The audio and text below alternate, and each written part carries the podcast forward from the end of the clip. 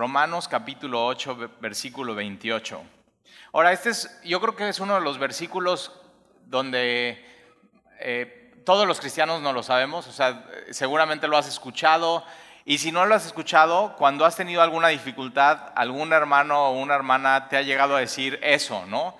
El problema con este versículo es que cuando estás en medio de una dificultad, cuesta trabajo asimilar y, pensar en este versículo, pero es un versículo eh, muy, muy profundo que vamos a estar analizando el día de hoy. Entonces Romanos 8:28 dice, y sabemos. Ahora puede ser que tú no sepas esto que vamos a ver hoy, y en Cristo lo tienes que saber. Tienes que saber estas esta es, esta es una certeza del creyente. Es una Romanos 8, si, si, te has dado cuenta, nos da muchísima seguridad en nuestro caminar con Cristo, porque nuestro caminar con Jesús entonces no depende de nosotros, sino depende 100% de Jesús y depende de su gracia y de su amor. Ya nos hemos dado cuenta de eso hasta ahorita. Entonces, eh, eh, esto es saber, eh, el saber esto cambia tu manera de ver la vida. El saber esto cambia tu manera de caminar, tu manera de vivir, cambia tu visión de, todo lo que sucede. Y Pablo dice, tú y yo como cristianos tenemos que tener esta certeza. O sea, esta es una verdad absoluta que cambia nuestra vida. Y entonces Romanos 8:28 dice, y sabemos que a los que aman a Dios, todas las cosas les ayudan a bien. Ahora, ¿quiénes? Ahí dice a los que aman a Dios. ¿Quiénes aman a Dios? O sea, porque tienes que saber esto, que hay gente que se pone una un chaleco con explosivos, van a un mercado y dicen que aman a Dios y explotan y matan gente a su alrededor. Entonces, es eso de los que aman a Dios, pues se oye muy genérico, pero ya vimos en Romanos que los que aman a Dios son los que han recibido el amor de Dios. En esto consiste el amor, no en que nosotros amamos a Dios primero, sino que Él nos amó a nosotros. Entonces, ¿quiénes aman a Dios? Los que somos sus hijos, los que tenemos su espíritu, los que tenemos esa certeza de que, de que Jesús murió por nosotros, los que estamos en Cristo, los que hemos recibido a Jesús como Señor y Salvador. Esos, esos son los que amamos a Dios. Amamos a Dios porque Él nos amó primero. Amamos a Dios porque Dios ha derramado su amor en nuestros corazones. Y entonces con ese mismo amor que no nace de nosotros, sino es su mismo amor, nosotros lo podemos amar de regreso. Amamos a Dios porque Él se reveló a nosotros, nos hizo saber quién era, nos dio su nombre, Jesús. Y entonces podemos con ese amor regresarle nuestro amor a Él. Entonces, e, esta es una certeza para los hijos de Dios.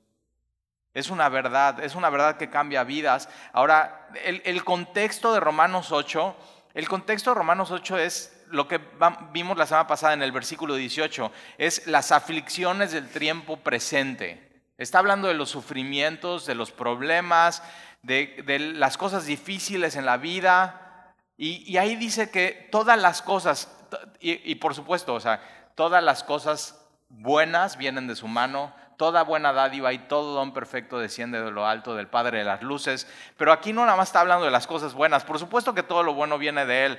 Aquí está hablando también de todas las cosas, todas las aflicciones, todos los problemas, todas las situaciones difíciles de nuestra vida, todas las cosas les ayudan a bien a los que aman a Dios. Ahora, e, e, esta palabra bien, les ayudan a bien, es todas las cosas hacen prosperar mi alma. O sea, las pruebas y las aflicciones, las complicaciones, los sufrimientos tienen un impacto en mi vida y hacen prosperar mi alma, me hacen crecer. Y, acuérdate, la prueba produce en ti cosas, la prueba produce en ti carácter, paciencia y, y esperanza, y esa esperanza no avergüenza. Entonces de pronto Pablo está conectando todo lo que vimos desde Romanos 1 hasta Romanos 7 en estos versículos. Los que aman a Dios, todas las cosas les ayudan a bien. Aún, fíjate, aún en la adversidad, todo, todo lo usa Dios para prosperar mi alma. Aún en, en la dificultad, aún en lo más complicado en la vida, Aún, y te acuerdas, Romanos 8 está hablando de eso, de cuando, cuando no tenemos ni, no somos débiles y no sabemos qué orar en medio de una circunstancia difícil, cómo gemimos y suspiramos y decimos, o sea, Señor, ayúdame. O sea, no sé ni cómo orar esta situación que me está sucediendo. Y de pronto Pablo da esta certeza y esperanza. Sabemos que a los que aman a Dios todas las cosas les ayudan a bien. Ahora, ¿quiénes aman a Dios? Los que guardamos sus mandamientos. Jesús dice, Jesús dice, si me amas, guardas mis mandamientos. Entonces, ¿cómo sabes si amas a Dios? No, no nada más es decir amo a Dios, sino es, se tiene que ver en tu vida Jesús lo dice claramente, si me amas, guardas mis mandamientos. Eh, aquel que ama a Dios se deja guiar por Dios. Señor, te amo y te pido que tu Espíritu Santo me, me guíe en mi vida. Entonces, tienes que tener esta certeza. Sabemos que los que aman a Dios todas las cosas le dieron, aún las cosas más complicadas, más difíciles, más trágicas. Porque acuérdate, Romanos 8 está hablando que vivimos en un mundo caído, un mundo de sufrimiento, un mundo de dificultad. Ahora fíjate, todas las cosas ayudan a bien, esto es a los que conforme a su propósito son llamados. Entonces, ¿quiénes aman a Dios? Los que hemos sido llamados por Dios. Esos son los que amamos a Dios. Y conforme al propósito de Dios, no conforme a nuestro propósito, no conforme a nuestro plan, hemos sido llamados por, por su plan, porque Él quiso, porque Él nos escogió. Efesios dice que Él nos escogió desde antes de la fundación del mundo. Y eso es, o sea, eso es algo para que te pongas a pensar, o sea, como Dios me escogió a mí para ser su hijo desde antes de la fundación del mundo. Entonces fíjate, si Dios te escogió desde antes que nacieras, no hay nada en ti por el cual Él te escogió. Todo es por el puro afecto de su voluntad, por su plan, por su propósito. No, no hay en, fíjate, entonces si Dios te llamó, no hay en ti méritos. Si Dios te llamó, no hay, o sea, no, es, no fue por tus esfuerzos. No fue por, ay, es que, no, bueno, es que he tratado de ser la mejor persona que puedo ser. No es por eso. Dios te llamó por su plan, por su propósito, por, porque él, él quiso, por el puro afecto de su voluntad, porque Él, porque él así lo decidió. Ahora, es, esta verdad, da, por un lado, lo que hace es que el cristiano es, o sea, al entender esto te vuelve humilde, porque dices, no, no hay nada en mí, Señor. No hay nada en mí. Pero por otro lado da mucho descanso, porque si Él no me escogió por mis méritos y por mis obras y por mis esfuerzos y por mis planes y por mis propósitos, entonces puedo descansar que no es por mí, es por Él. Entonces no me, no, no me, no me tengo que esforzar. Lo único que puedo hacer es disfrutar de su amor. Y esta es una verdad que cambia tu vida. Simplemente es por eh, lo que hemos venido viendo en el Evangelio, es el Evangelio de Romanos, el Evangelio de Pablo, es, es por su gracia. O sea, por su gracia. Son, son llamados. Ahora dice Talí, es que yo, yo, yo es la primera vez que vengo y no sé si yo soy llamado. O sea, tú estás hablando que somos llamados. ¿Y qué tal si, qué tal si yo no soy llamado?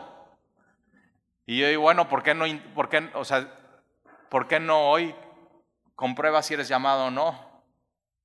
¿Y cómo lo compruebas? Bueno, si eres llamado, el día de hoy vas a escuchar la voz de Dios y Dios te está dando una oportunidad para recibir a Jesús como tu Señor y tu Salvador. Entonces hazlo y ahí eh, inmediatamente te vas a dar cuenta si eres llamado o no. conforme a su propósito son llamados. Versículo 29, porque a los que antes conoció, y, eh, antes está hablando antes de la fundación del mundo. Acuérdate, Dios es eterno. Dios es el alfa, el omega, el principio y el fin. Él está desde la eternidad hasta la eternidad. En Él no hay comienzo. Eso es lo que divide a Dios de nosotros, su creación. Nosotros somos creados. Él es el creador del mundo. Él es el que nos hizo. No nos hicimos a nosotros mismos. Y entonces, porque a los que antes conoció, también los esta palabra predestinó. Entonces, antes del llamado, Dios nos predestina. Y es esta idea de Dios pone una marca. Un, predicador, me gusta mucho cómo escribe y es muy evangelístico, Dice que el trabajo de los cristianos para evangelizar a otras personas en el mundo sería más fácil si la gente que Dios predestinó tuviera una marca en su frente. O sea, ponte a pensar eso. O sea, que vayas caminando y, Él tiene una marca en la frente. Él, el Dios lo le predestinó, el Dios lo va a llamar, el Dios lo va a justificar, el Dios lo va a glorificar. Y vas con Él y dices, oye, ya tomé Navegantes uno, te voy a decir mis cinco versículos. Pero fíjate, Dios no lo hace así. Dios no pone una marca, Dios simplemente es, porque de tal manera amó Dios al mundo, que dio a su Hijo unigénito para que todo aquel que en él cree no se pierda más, tenga vida eterna. Y de pronto e, e, es esta idea de, eh, ok, entonces, ¿dónde, ¿dónde, va la soberanía de Dios? Si Él los predestina y Él los llama, entonces, ¿dónde está la responsabilidad del hombre? Y, la Biblia enseña las dos. Dios, Dios predestinó a personas, Dios las llama, Dios las salva y Dios las va a llevar hasta el fin, hasta la salvación y la redención del cuerpo y la glorificación. Pero hay una responsabilidad del hombre de tú al escuchar el mensaje tú tienes que decidir, lo, lo rechazo o lo abrazo. Lo tomo, lo, simplemente lo, lo empujo. ¿Qué, ¿Qué vas a hacer? ¿Cómo vas a responderle a Dios? Pero entonces, fíjate, si tú ya tú dices, yo soy cristiano desde hace muchos años, bueno, tienes que saber que antes de ser cristiano eras precristiano. O sea, Dios ya, o sea, Dios ya sabía, Dios ya te había llamado, Dios ya te había, ese, ese quiero, o sea, ese. Y, y fíjate, me encanta esta idea porque si Dios nos predestinó, Dios ya sabía cómo iba a ser nuestra vida, Dios ya sabía nuestro corazón rebelde, Dios ya sabía todo lo que iba a suceder. Y Dios dice, aún así te amo y te escojo y te voy a llamar. Y lo hizo así. Jesús cuando viene al mundo, Pedro, Jacobo, Juan, los hijos del trueno, o sea, estos cuates que no tienen amor, sino ya estando con Jesús, caminando con Él, dicen, dan esta sugerencia, oye Jesús, ¿y qué tal si oramos así como Elías y que descienda fuego del cielo y matamos a todos los samaritanos? Pero fíjate, ve este pensamiento. Si Dios predestinó y llamó a estos hombres, Dios ya sabía con quién se estaba rifando y aún así los predestina y los llama. Ese es, el amor de Dios. Ese es el amor de Dios. Porque a los que antes conoció también predestinó. Para que fuesen hechos, este es el propósito de Dios. ¿Para qué? Hay gente que dice, tal y es que yo no sé para qué Dios me llamó. Bueno, aquí está, la respuesta es muy clara. Dios te llamó para cumplir yo he escuchado predicadores decir, Dios te llamó porque tiene un gran propósito en tu vida. Y yo digo, no, no, no, o sea, no es cumplir tu propósito, es cumplir el propósito de Dios. Y el propósito de Dios es muy claro en la Biblia. El propósito de Dios es ser hechos, fíjate, ser hechos conforme a la imagen de su Hijo. El propósito de Dios para tu vida es que seas, eh, ve esta palabra, conforme es que Dios te moldee o te conforme, te haga en forma de la imagen de su Hijo. Dios, Dios usa todo en nuestra vida. Todas las circunstancias, todas las cosas. Y a veces Dios usa moldes que no nos gustaría que, que usara. Y esos, y esos moldes muchas veces son sufrimiento, son dolor, son cosas que no te las esperabas en tu vida. Y Dios a veces usa todas esas cosas, pero nos ayudan a bien, a cumplir el propósito de Dios es hacernos conforme a la imagen de su Hijo. Para que, para que Él, su Hijo, sea el primogénito entre muchos hermanos. Esta palabra primogénito habla de, supremacía para que Jesús sea el, número uno, el más alto, la eminencia, pero también primogénito es esta palabra prototipo. ¿La has escuchado? El modelo el prototipo es Jesucristo. Y Dios usa todo nuestra vida para hacernos más como Él. Ese es, ese su propósito, esa es su meta. Eh, todo, todo opera. Todo en nuestra vida está operando. por su poder y por su mano y por su espíritu en nuestra salvación y en nuestra santificación. Todo, todas las cosas ayudan a bien. Cuando estamos caminando con Él durante la semana, todo lo que nos está sucediendo, Dios lo usa. Dios, absolutamente todo, y tienes que tener esa confianza y tienes que, durante, esto tiene, este mensaje tiene que cambiar tu vida, cómo ves tu vida de aquí en adelante. Entonces, todo lo que te pasa, tienes que saber, Dios va a usar eso en mi vida. No sé cómo, porque dice sabemos, no dice entendemos.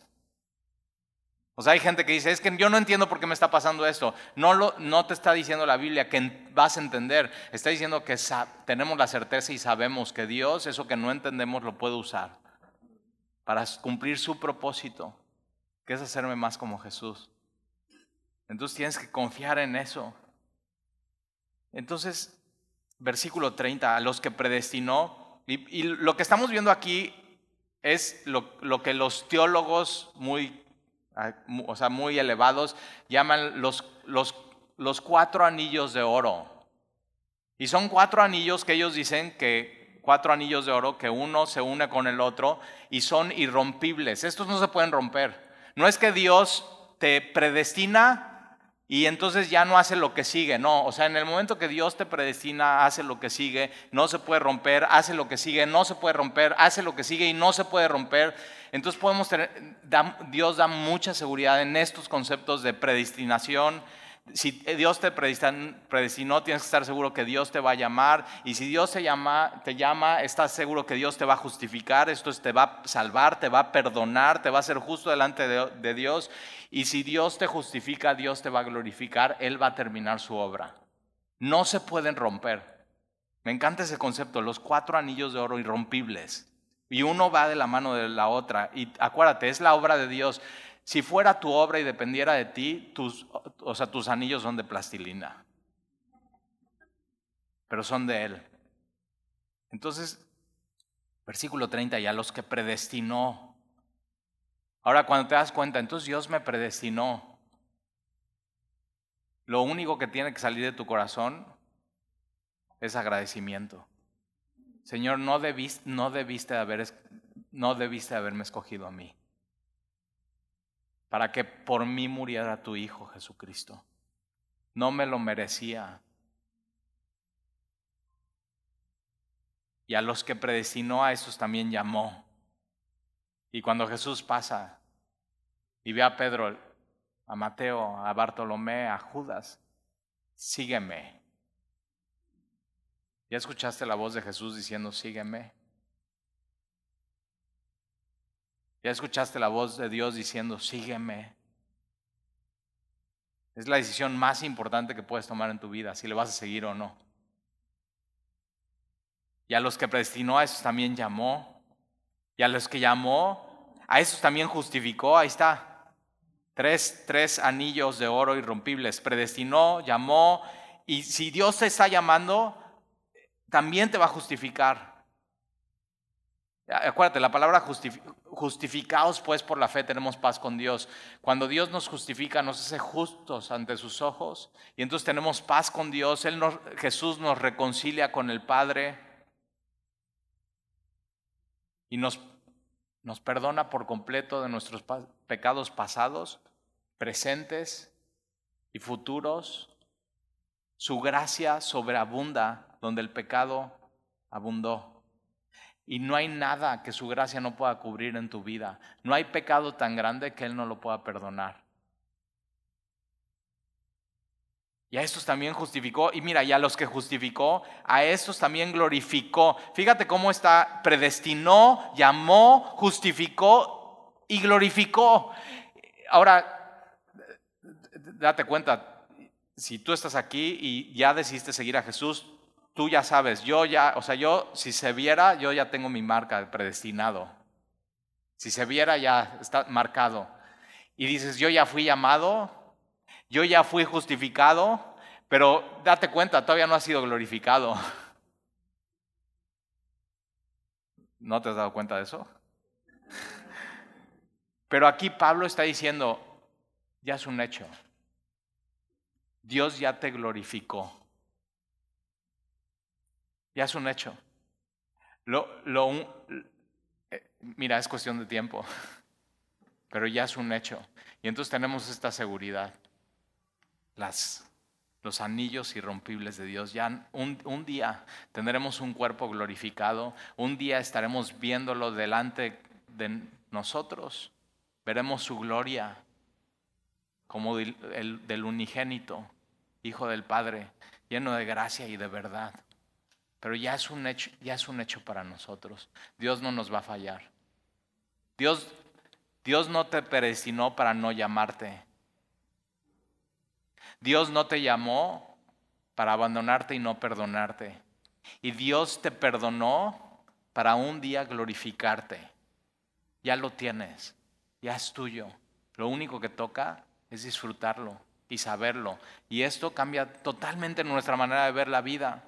Él ya lo hizo y a eso también glorificó. Versículo 31, me encanta. Entonces, entendiendo esto, y está allí como que nunca había entendido eso de teología. Bueno, ve, qué sencillo, qué sencillo. Entendiendo esto, Pablo lanza una pregunta dice, ¿qué pues diremos a esto? ¿Qué, o sea, ¿qué diremos a esto? Si ya entendimos estas cuatro verdades increíbles, predestinó, llamó, justificó, glorificó, ya sabemos cuál es el propósito. Él, Él está usando todo en mi vida para hacerme más como su hijo. Entonces, Señor, sigue haciendo tu obra en mí. Cuando, cuando cantamos eso, Señor, haz tu obra en mí, le estás dando permiso. O sea, mete mano, Señor.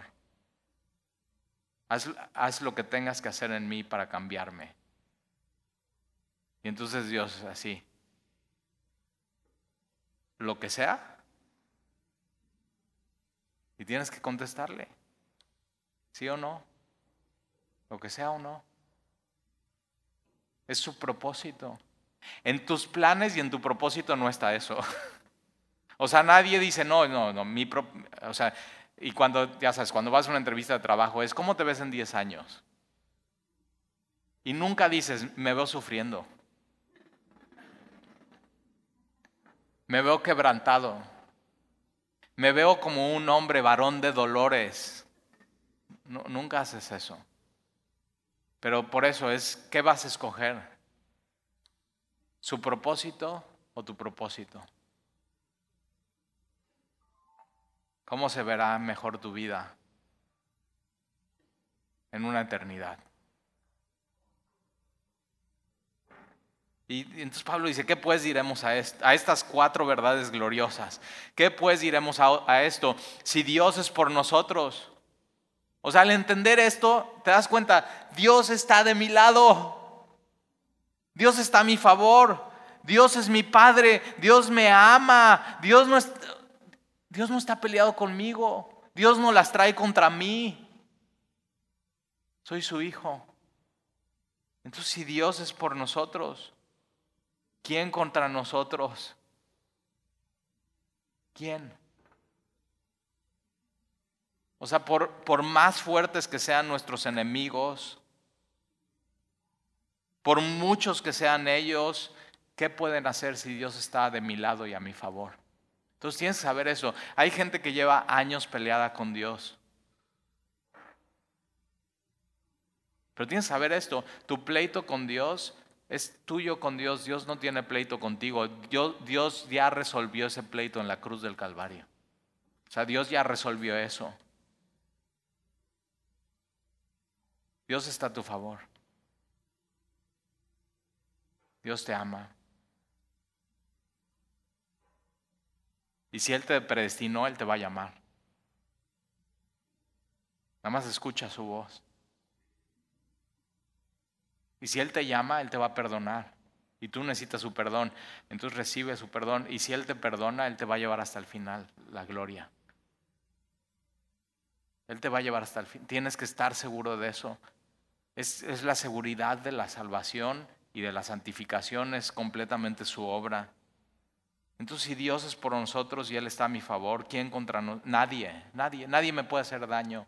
Es más fuerte el que vive en mí que el que está en el mundo. Nadie. Versículo 32, mira esta verdad, el que no escatimonia a su propio hijo, ese es Dios. Esta palabra escatimar, ¿la has escuchado? ¿Sabes? Como cuando dices, este cuate es bien codo.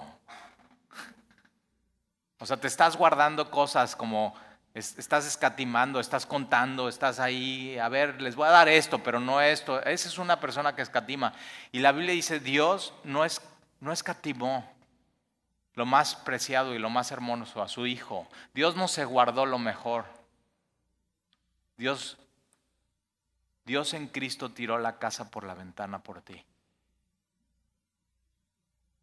Ese es el amor de Dios por ti. Dio todo. Se dio a sí mismo. El que no escatimonia a su propio Hijo, sino lo entregó por todos nosotros. Ahora puedes decir, ¿quién, trivia bíblica, quién entregó a Jesús? Y dices, yo sé, yo sé, Judas. ¿Y, quién lo entregó a los romanos, a Poncio Pilato? Eh, sumo sacerdote. Pero Dios estaba obrando en eso, pero al final quien lo entregó fue Dios.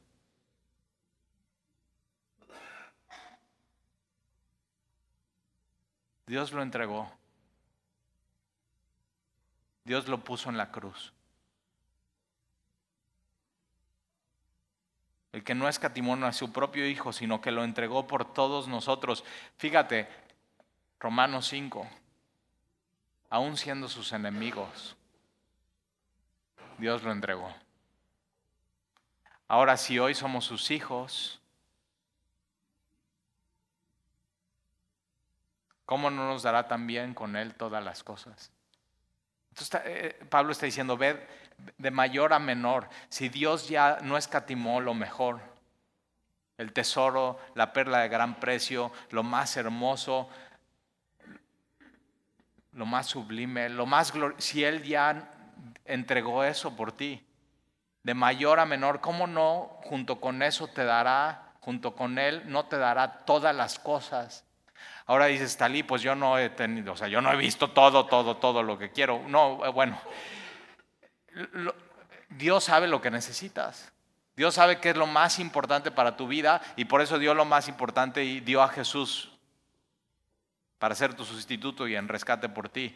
Ahora Dios no te da todo lo que tú quieres para cumplir tu propósito, pero Dios sí te va a dar todo lo que necesitas para cumplir su propósito.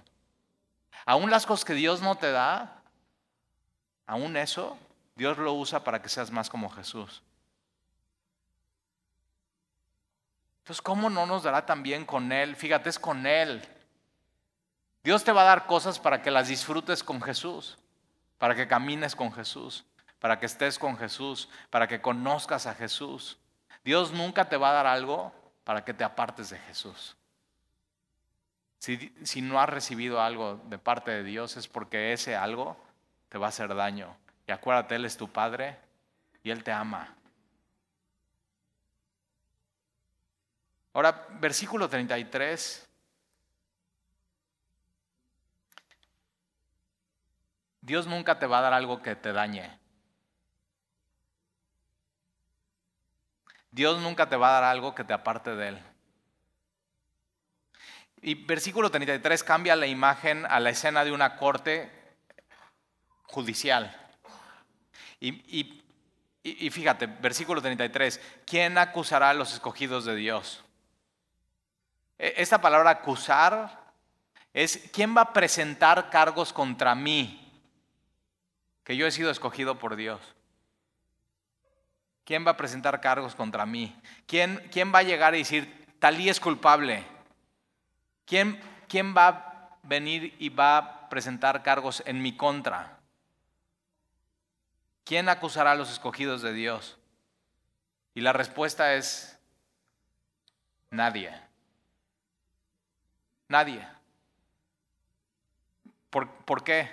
Mira, porque Dios es el que justifica. Y si Dios ya me perdonó, si Dios ya me justificó, si Dios ya me hizo justo delante de sus ojos, no hay acusación. Ya no hay acusación. Jesús ya tomó mi condena, Jesús ya fue acusado por mí y Jesús ya pagó la deuda. Ya no hay nadie, nadie me puede llegar a acusar. Entonces cuando te sientes acusado, cuando te sientas culpable, tienes que ir a este versículo y contestar esta pregunta, ¿quién, quién acusará a los escogidos de Dios? Nadie, porque Dios es el que justifica. ¿Quién es el que condenará? Ahora Romanos 8.1 empieza eso, porque no hay ninguna condenación para los que están en Cristo. Si tú estás en Cristo, ¿quién es el que te condenará? Nadie. Nadie. Cristo es el que murió, más aún el que también resucitó, el que además está a la diestra de Dios, el que también intercede por nosotros. Entonces, ¿quién nos va a condenar? Nadie. ¿Por qué? Por cuatro razones. Nadie nos puede condenar por cuatro razones. Porque Jesús murió en la cruz. Razón número uno. Razón número dos, porque Jesús resucitó. Nadie me puede condenar. Razón número tres, porque Jesús está a la diestra de Dios, en el lugar más alto, más sublime, está en el trono, está en el lugar no solamente de rey, sino de juez, y él ya dijo que no hay condenación para mí. Y número cuatro, porque Jesús intercede por mí.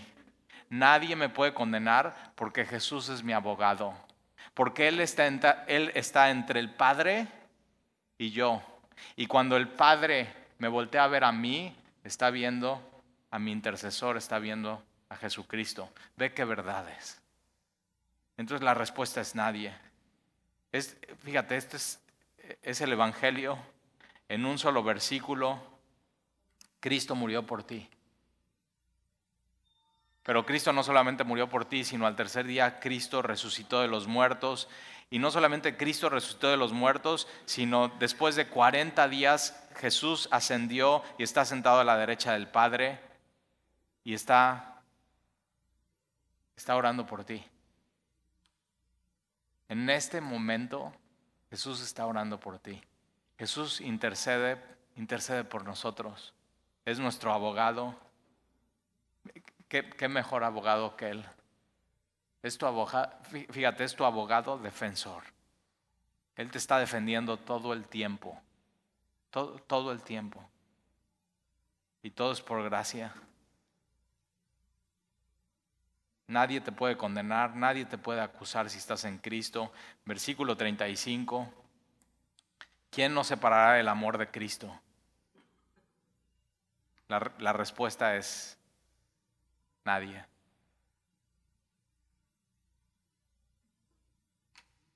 Y tienes, o sea, tienes que, tienes que cuidar que, que nada ni nadie te separe de ese amor. Entonces es lo que más tienes que proteger, que nada ni nadie te pueda separar de ese amor. Porque ¿quién nos separará del amor de Cristo? la respuesta es nadie. Y viene una lista de siete cosas y estas siete cosas ya las vivió, bueno, menos una, espada. Estas seis cosas ya las vivió Pablo. Mira, tribulación. La palabra aquí, tribulación, son problemas o sufrimientos. Y no, no son de que, ay, ¿cómo estás? Bien, tengo un problemita. No, no, no, es, ¿cómo estás? Tengo un problemón. Entonces fíjate cómo aún siendo hijos de Dios, puedes pasar por esta lista. Y a través de esta lista entraremos al reino de los cielos. Entonces, tribulación, fíjate, tribulación existe para el Hijo de Dios, pero no te pueden separar del amor de Dios. En medio de la tribulación, Jesús está caminando contigo. Estás viviendo y recibiendo su amor en medio de eso. Entonces, tribulación o angustia, ¿alguien está angustiado hoy? Angustias, estas dificultades que sientes que todo y se está apretando. Angustia. La angustia no te puede separar del amor de Dios. Y Dios puede permitir tribulación y angustia en tu vida para hacerte más como Jesús. Ese es el molde. Y eso no te separa del amor de Dios. Al revés, cuando estás angustiado, es cuando más corres a Él y dices, Señor, sálvame. Ayúdame, Señor. Tribulación, angustia o persecución. Alguien, alguien, es persecución por ser cristiano, ¿eh? ¿Te han hecho bullying por ser cristiano alguna vez? persecución o hambre.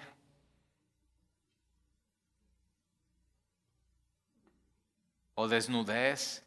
Esta palabra desnudez es sí, por supuesto, o sea, no tienes ni para comprarte ropa. O sea, dices, pues a ver cuánto más aguanta mi zapato, ¿no? Y con la loca. Pero también es eso, es la misma palabra que se usa para vergüenza. O sea, te sientes avergonzado. ¿Nunca has soñado eso que llegas a la secundaria y estás desnudo? ¿O solo, solo yo? o sea, eso de que llegas así y todos tus compañeros y tú así te das cuenta, nadie te dice, pero de pronto te das cuenta, todo este tiempo y qué vergüenza. Te sientes. Y Dios usa así hasta tus momentos de mayor vergüenza en las pruebas. Y ni eso te puede separar de su amor desnudez, peligro. Fíjate, espada es lo único que no había vivido Pablo, pero ni siquiera la espada nos puede separar del amor de Dios. Es, es, es ser mártir por Jesucristo. Y Pablo va a Roma, a quien les escribe esta carta a los romanos, para ser mártir más adelante en su vida y sabe, ni, ni, aunque tomen una espada, me pongan mi cabeza en una piedra y el verdugo haga esto, ni se separa mi cabeza del cuerpo, pero no me pueden separar del amor de Dios.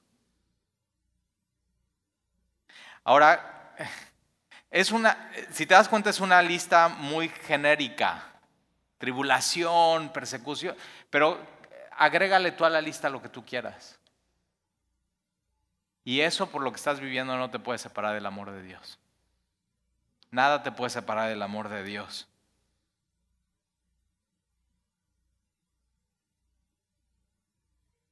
¿Cuánto de esta lista has vivido en tu vida? En tu caminar con el Señor. ¿O estás viviendo? Y tienes que saber, aún en estas circunstancias, puedes vivir en el amor de Dios y disfrutar el amor de Dios. Versículo 36, como está escrito, Pablo hace una cita, Salmo 44, 22, por causa de ti somos muertos todo el tiempo, somos contados o considerados como ovejas de matadero. Antes en todas estas cosas, ¿cuáles? Todas estas cosas. Todos estos sufrimientos, persecución, angustia, hambre, crisis. Antes en todas estas cosas somos más que vencedores. Ahora, esta palabra eh, en la Biblia es una sola palabra. Aquí son, son tres, más que vencedores, pero en la Biblia es una sola palabra que Pablo la inventa, no existe en el griego. Y dice, somos hipervencedores. O sea, un, un vencedor es, ya, ganaste, eres el número uno. Pero Pablo dice, no, no, no, va más allá. Tú y yo en Cristo, en todas estas cosas, somos hipervencedores. Ahora, es, el ser hipervencedor no viene de ti ni de mí. Porque es por medio de aquel que nos amó. El que nos hace hipervencedores en medio de esto es Dios. Aquel que nos amó. Entonces fíjate, nada te puede separar. Se, se puede separar de tu vida la salud, pero nada te puede separar de su amor. Se puede separar de tu vida el dinero, pero nada te puede separar de su amor. Se puede separar de tu vida la comodidad, pero nada te puede separar de su amor. Se puede separar de tu vida tu esposo. Ah. Duro. Nunca lo planeaste, no era el propósito para tu vida, pero tienes que saber esto hoy. Nada te puede separar de su amor. El amor de tu esposo se queda corto contra el amor de Dios. Nada te puede separar de tu amor, de su amor. Entonces, el, fíjate, el, ser cristiano no te quita el sufrimiento, no te quita la batalla, no, no, sino el ser cristiano es en todas estas cosas soy hipervencedor por medio de aquel que me amó. O sea, Dios va a usar todo eso para mi bien. Sabemos, que los que aman a Dios, lo sabemos. A veces no lo entendemos, pero lo sabemos. Que los que aman, y lo sabemos por fe, es por fe. Sabemos que los que aman a Dios todas las cosas les ayudan a bien.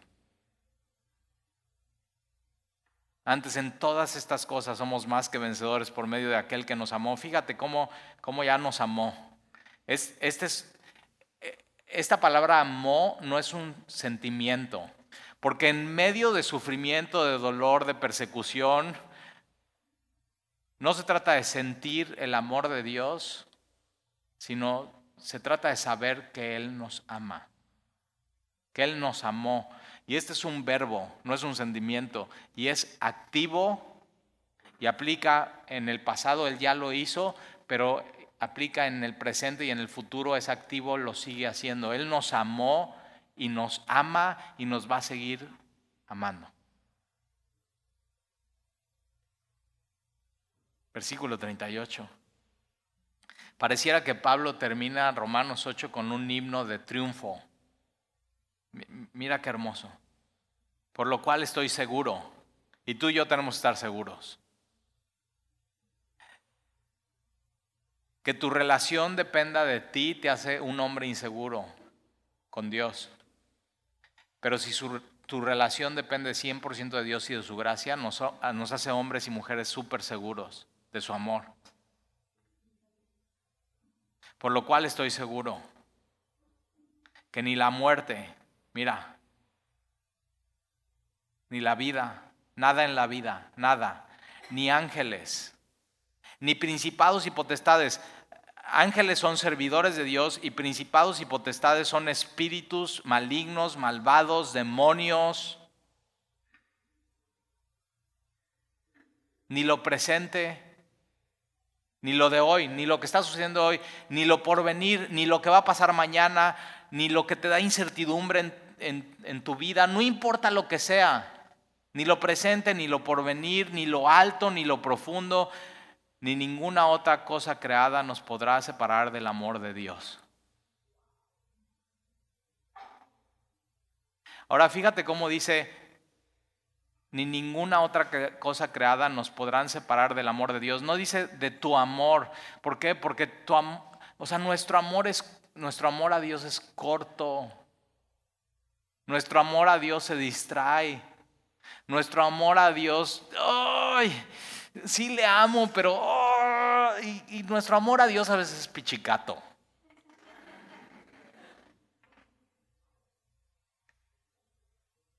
Tú lo que tienes que hacer es acercarte a Dios y que nada separe tu corazón de Él. Que todo el tiempo estés, o sea, amo a Dios, amo a Dios, amo, tengo que amar a Dios. Ese es el, el, primero y gran mandamiento. Ama a Dios con todo tu corazón. Ama a Dios, ama a Dios, ama a Dios, ama a Dios. Pero fíjate, nada nos puede separar de su amor.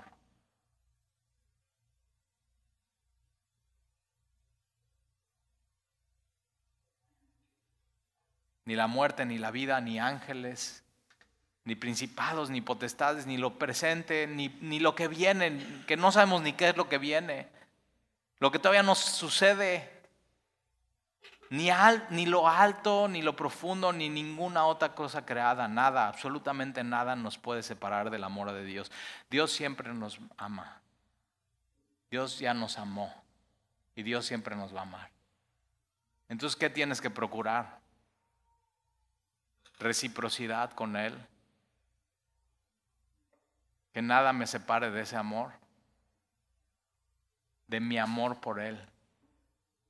Su amor por ti, nada. Ya lo tienes. Es más, por más profundo que te vayas, por más profundo, ahí está su amor.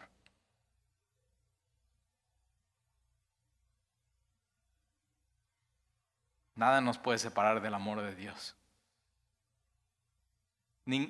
Dice ninguna otra cosa creada. Nada. Nada, nada nos puede separar del amor perfecto y completo y pleno.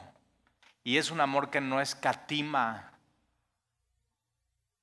Es el amor de nuestro Creador. Nada nos puede separar del amor de Dios,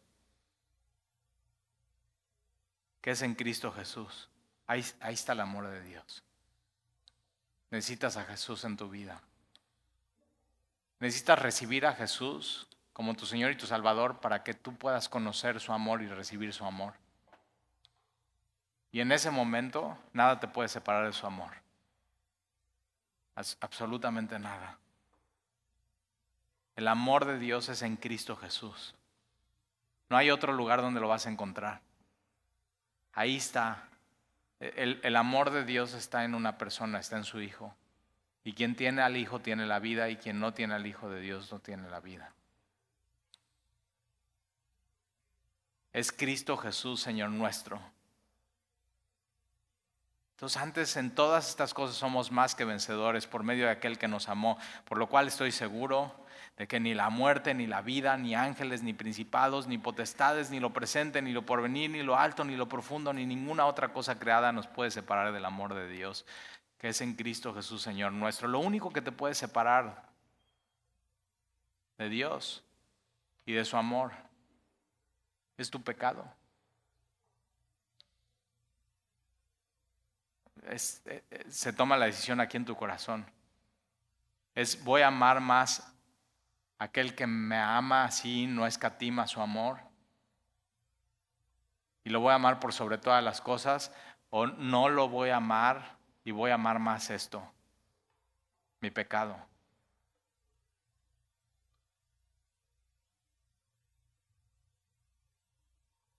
Si me amas, guardas mis mandamientos. Ahora, no, no tienes que vivir así porque el, pecado ya fue destruido en la cruz. Ya fue derrotado en la cruz. No, no tienes por qué seguir viviendo separado del amor de Dios. No hay, o sea, no hay razón. La única razón de vivir separado del amor de Dios es que amas más las tinieblas que la luz. Entonces la invitación es esa, es acércate. Jesús dice, quien viene a mí yo no lo echo fuera. Tú simplemente así como estás hoy, acércate y ven a Él y tienes que saber, nada, nada te puede separar del amor. Y si has sido predestinado, tal y es que todavía no, sigo pensando, ¿seré predestinado o no? O sea, si has sido predestinado, e, eres llamado hoy. Y si eres llamado hoy, Dios te está ofreciendo su perdón hoy. Y si hoy lo aceptas, serás justificado. Y si eres justificado, serás glorificado y Dios te va a llevar al final. Es, es su regalo. Tienes que saber esto hoy. Si Dios no escatimó a su propio Hijo, sino lo, lo dio, y con ese regalo venía el perdón, tienes que saber hoy, hoy Dios te puede perdonar una vez más. Hoy te puede limpiar Dios una vez más. Si confesamos nuestros pecados, Él es fiel y justo para perdonar nuestros pecados y limpiarnos de toda maldad. Tú simplemente ven hoy a Él. No permitas que tú seas la causa de esa separación. Nada te puede separar de su amor. Nada. El amor de Dios. Nuestro amor es corto. Nuestro amor no es alto, no es profundo, pero su amor sí. Y lo único que necesitas es ir a Él. Recibe hoy su amor. Recibe hoy su perdón, recibe hoy su bendición. Dile, Señor, pon tu mano sobre mí. Yo necesito eso, Señor. Y no importa lo, profundo que haya sido, lo alto que haya sido, no importa los kilómetros de distancia que hayas recorrido y te hayas alejado de Él, simplemente no puedes escapar de su amor. Entonces regresa. ¿Por qué no disfrutar de eso que ya está? ¿Por qué no disfrutar de caminar con Él? ¿Por qué no disfrutar de eso que platicamos la semana pasada? Nosotros ya probamos las primicias del Espíritu, su amor, su bondad, su consuelo, su amistad. ¿Por qué no seguir disfrutando de eso? Entonces piensa en esto durante la semana, durante tu vida. Nada te puede separar de su amor. Y entonces cuando vienen las pruebas y vienen las dificultades y vienen los problemas y viene la estrechez y viene la... Tienes que saber eso, ni eso, nada, eso. Eso no te separa de su amor, te acerca a su amor. Entonces, bienvenido. No trates de entender por qué. Tú lo que tienes que saber es saber. Y sabemos que los que amamos a Dios, todas las cosas nos ayudan a bien. Todo, todo. Y confiar. Y es, ¿te das cuenta? Es, es por fe. Ahí empieza y es para fe. Ahí termina. Es por fe. Entonces camina. ¿Oramos? Señor, te damos gracias por, por tu palabra que nos anima, nos confrontan, pero también, Señor, nos consuela. Nos consuela saber que en medio de, de toda nuestra vida, todas las cosas que suceden nos ayudan a bien. Y Señor, gracias porque tú el día de hoy en un versículo nos muestras que hemos sido predestinados desde antes de la fundación del mundo y que hemos sido llamados y hemos sido justificados y ya hemos sido glorificados aún cuando todavía no lo vivimos, Señor. Y nos muestras una vez más tu propósito, ser más como tu Hijo. Y eso es lo que queremos, Señor. Queremos ser más como Jesús.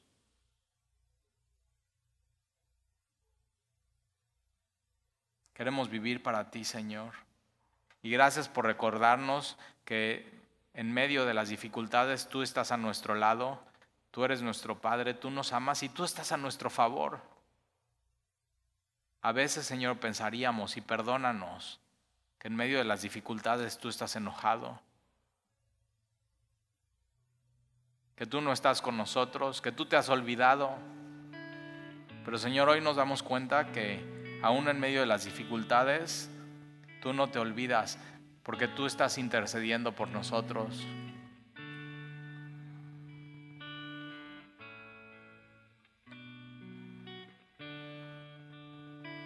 Señor, gracias porque tú no te guardaste a tu Hijo, sino lo diste. Lo entregaste por nosotros, aun cuando éramos tus enemigos. Y hoy que somos tus hijos, Señor, ¿cómo no nos vas a guiar? ¿Cómo podríamos pensar que no estás a nuestro favor? Nadie nos puede acusar, nadie nos puede condenar si no somos libres, Señor. Y ayúdanos a recordar que tu Hijo Jesús está a tu diestra, está en el trono, no hay un lugar más alto. Y desde allá arriba, Él es nuestro abogado. Él nos cuida. Él no nos abandona. Él no nos suelta. Él no quita sus ojos de nosotros. Señor, guíanos. Gracias por recordarnos que nada nos puede separar de tu amor. Gracias por recordarnos, Señor, que somos más que vencedores, hiper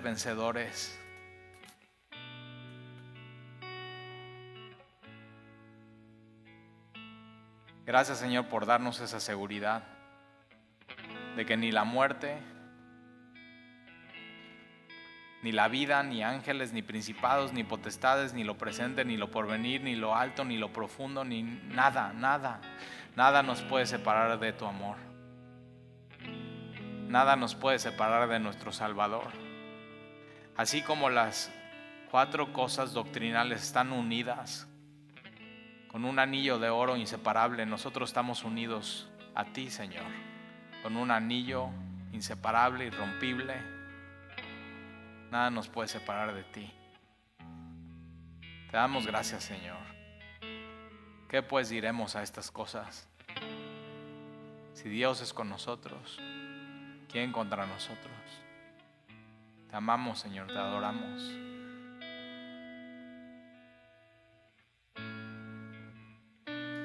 Te bendecimos, Señor.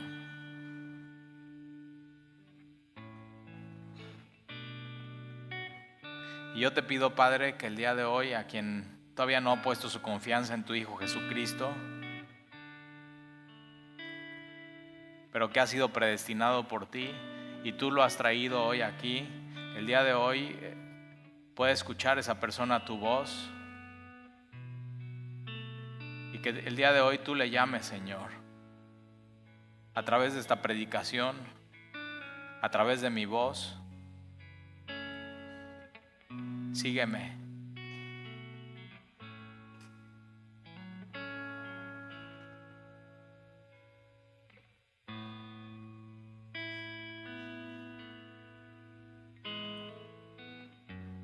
Y a los que nos has llamado, Señor,